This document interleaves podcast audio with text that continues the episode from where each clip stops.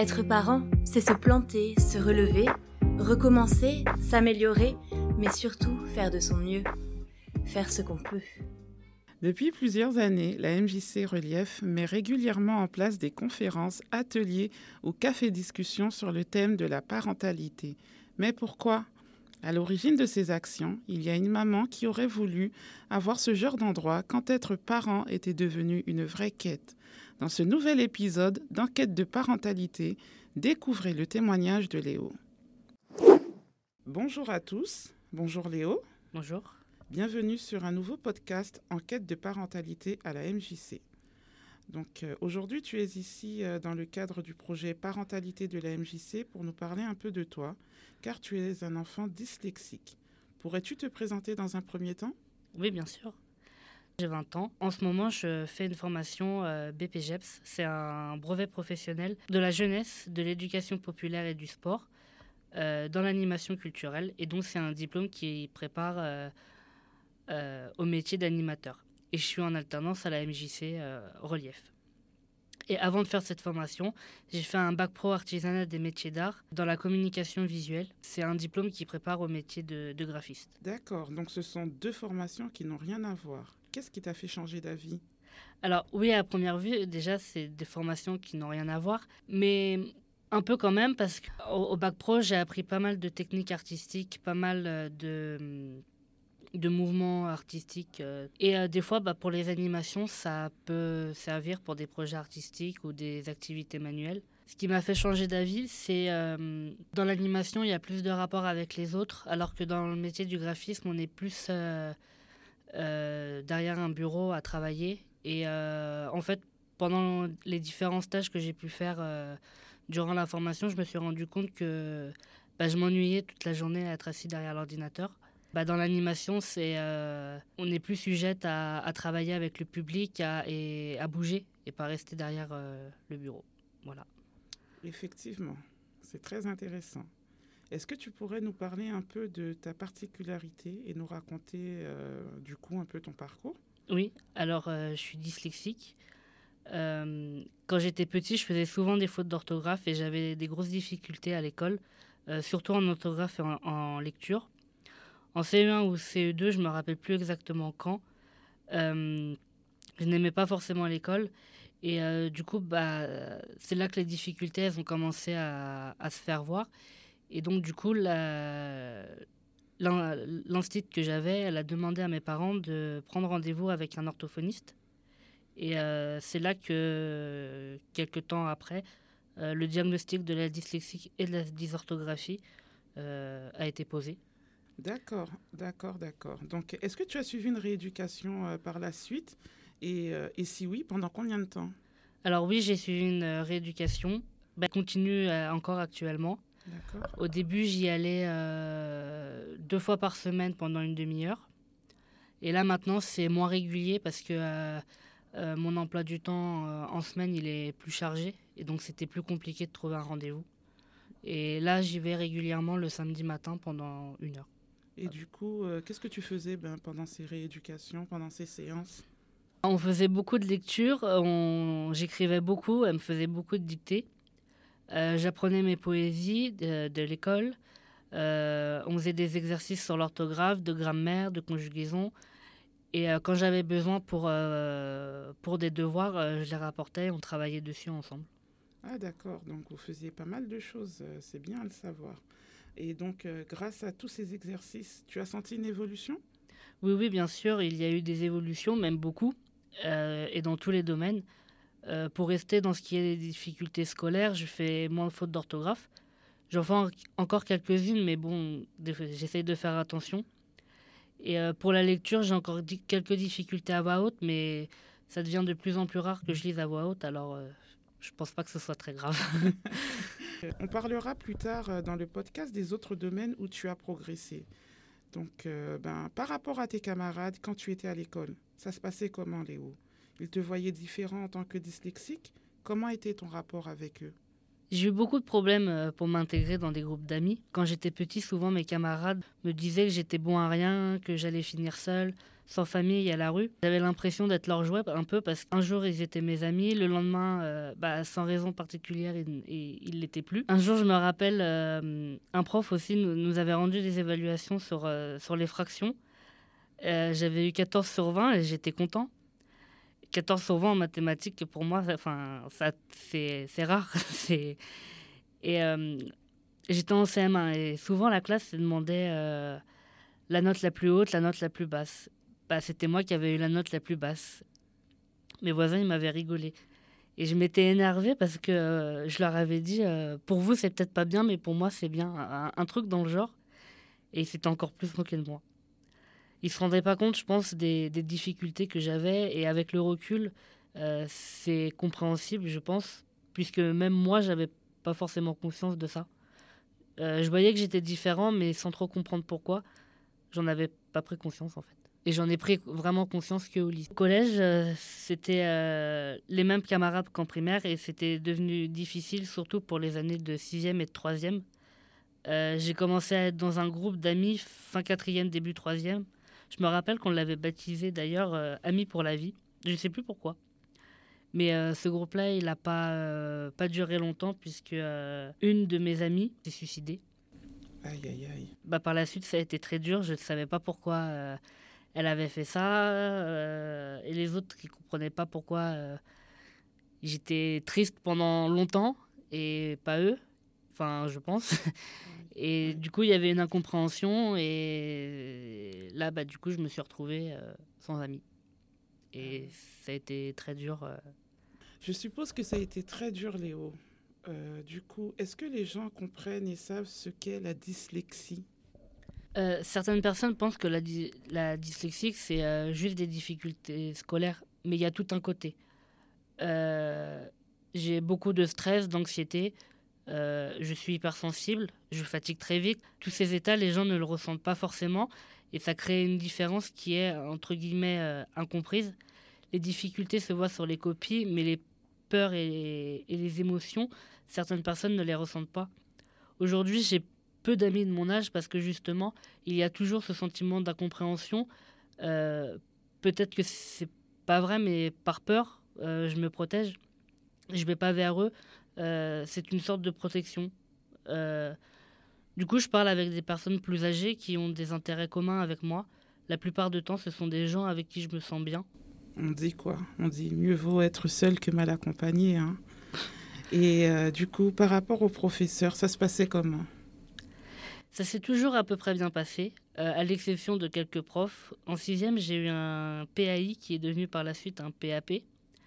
Euh, ça m'a beaucoup aidé car j'ai eu euh, des tiers-temps en plus pour certains examens, notamment pour le bac et le brevet. mais des fois, c'était difficile car on m'évaluait souvent à l'oral et surtout en mathématiques, où je passais devant tout le monde. Je mélangeais tout, et donc, des fois, bah, les formules mathématiques, euh, je mélangeais tout. Et euh, bah, quand le prof me disait quelque chose, et bah, j'avais une bonne réponse, mais c'était pas ce qu'il m'avait demandé. Ah,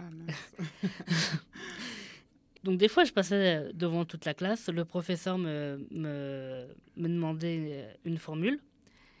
Et souvent, j'avais bon, mais j'avais pas bon, puisque comme je mélangeais tout, bah, je lui disais une formule qui était juste, mais c'était pas ce qu'il m'avait demandé. D'accord.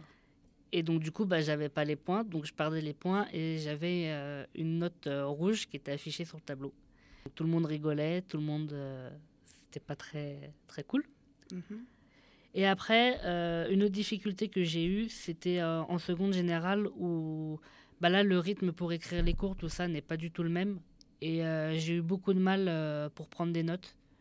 Et donc là, vers mi-mars, il me semble, de l'année de seconde générale, on a reconduit le PAP et sur le PAP, euh, les professeurs m'ont autorisé à utiliser un ordinateur. Et donc, bah, de là, ça a été un plus, plus, simple. oui. D'accord, d'accord. Et la fin de ta scolarité, comment s'est-elle passée?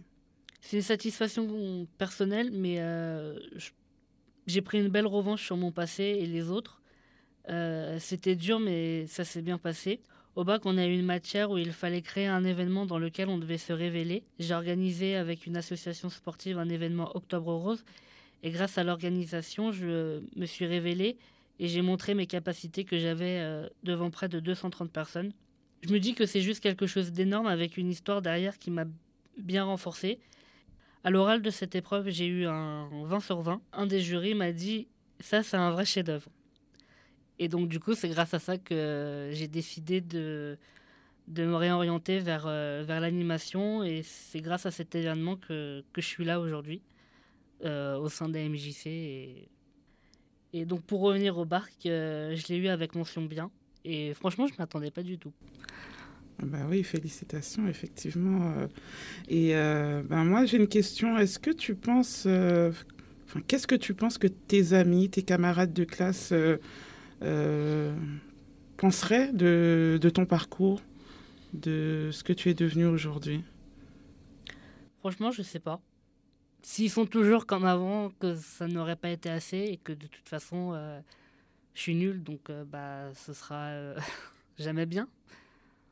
Mais je pense que si moi je suis satisfait de ce que je suis, de ce que je fais, c'est plus important. Exactement. Si tu rencontrais ton toi plus petit, qu'est-ce que tu lui dirais? Ne lâche rien, euh, fonce même si c'est dur, tu, tu, vas y arriver. Tu tomberas, tu auras mal, euh, mais relève-toi aussitôt. Est-ce que tu as conscience de toutes les évolutions que tu as eues? Depuis peu, oui. Euh, c'est vraiment depuis le début que, que, je suis en formation BPGEPS que j'ai pris conscience de tout ça et, et bah, grâce à ça aussi, je commence à reprendre confiance en moi. Et qu'est-ce qui a fait que tu reprennes confiance en toi? J'essaie de me mettre en valeur et de m'entourer des gens qui me font du bien et qui me valorisent. Euh, je me dis que je suis le meilleur et que je vais y arriver. Il n'y a que moi qui sais le faire et que, et que je vais réussir. J'essaie aussi de relativiser. Euh, je pense qu'un événement n'arrive jamais par hasard et servira toujours pour le futur. D'accord, d'accord. Je pense que tu dois avoir euh, d'autres passions dans la vie, d'autres choses qui t'ont aidé, qui t'ont motivé. Oui. Tu pourrais nous dire? Je suis un grand passionné de généalogie. Ouais. Euh, et ça aussi, bah, d'ailleurs, ça m'a fait beaucoup de bien. Parce que du coup, j'ai appris à connaître mes ancêtres. Mhm. Euh, j'ai découvert plein de choses. Ça m'a aussi forgé. Enfin, c'est bête, mais par exemple, euh, j'ai un ancêtre qui a fait de l'imprison. j'ai décou... Personne ne le savait, je l'ai découvert bah, le jour de mon anniversaire en plus. Wow. et, au début, ça m'a fait bizarre parce que je me suis dit, mince, euh, j'ai un. quand même. j'ai. Quelqu'un fait de la prison, enfin, c'est pas trop. C'est pas anodin, oui. Ouais. Et après, je me dis, ouais, bah, en fait, euh, lui, il était fort. Enfin, ouais, il a vécu euh, des choses pas terribles, pas cool. Donc, toi, à côté, ce que tu vis, c'est rien. D'accord. Et... D'accord. Et tu as une dernière passion ou oui, j'aime bien la musique. Tu aimes la musique. Et euh, pendant ton, ben, tout ton parcours, euh, toute ton évolution, pendant que, que tu grandissais, est-ce que euh, tu as eu une musique, des musiques qui t'ont aidé à reprendre confiance en toi? Il y en a tellement. Ouais. ouais. Ben, ben, alors, est-ce que tu en as quand même, as quand même un top 3 Oui. Musique italienne d'une chanteuse qui s'appelle Giorgia et euh, qui s'appelle euh, Credo. Ça veut dire euh, je crois.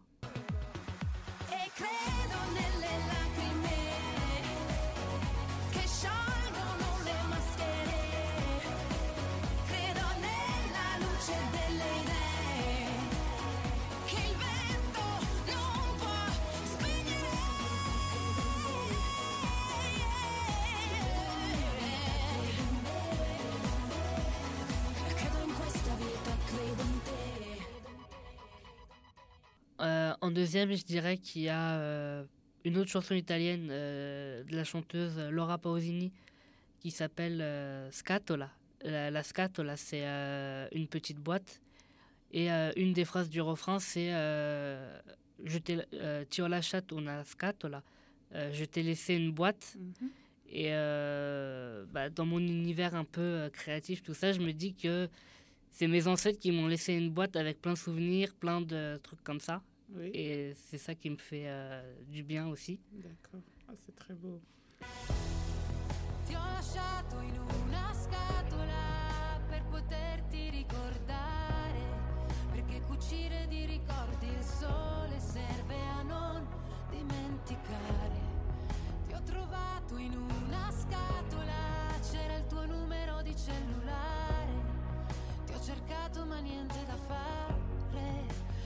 se mi hai dimenticata. Et ton dernier? Et mon dernier, c'est, euh, ça s'appelle, euh, c'est toujours de Laura Pausini qui s'appelle euh, Un buon inizio, qui est sorti d'ailleurs il n'y a pas longtemps. Et euh, Un buon inizio, ça veut dire euh, un bon départ. Et euh, voilà, euh, j'ai 20 ans.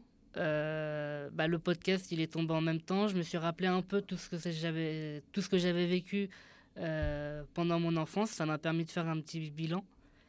Et euh, bah, en même temps, ça tombe bien, j'ai 20 ans, je, je- je débute dans ma vie professionnelle. Oui. Et euh, C'est un bon départ. c'est ça.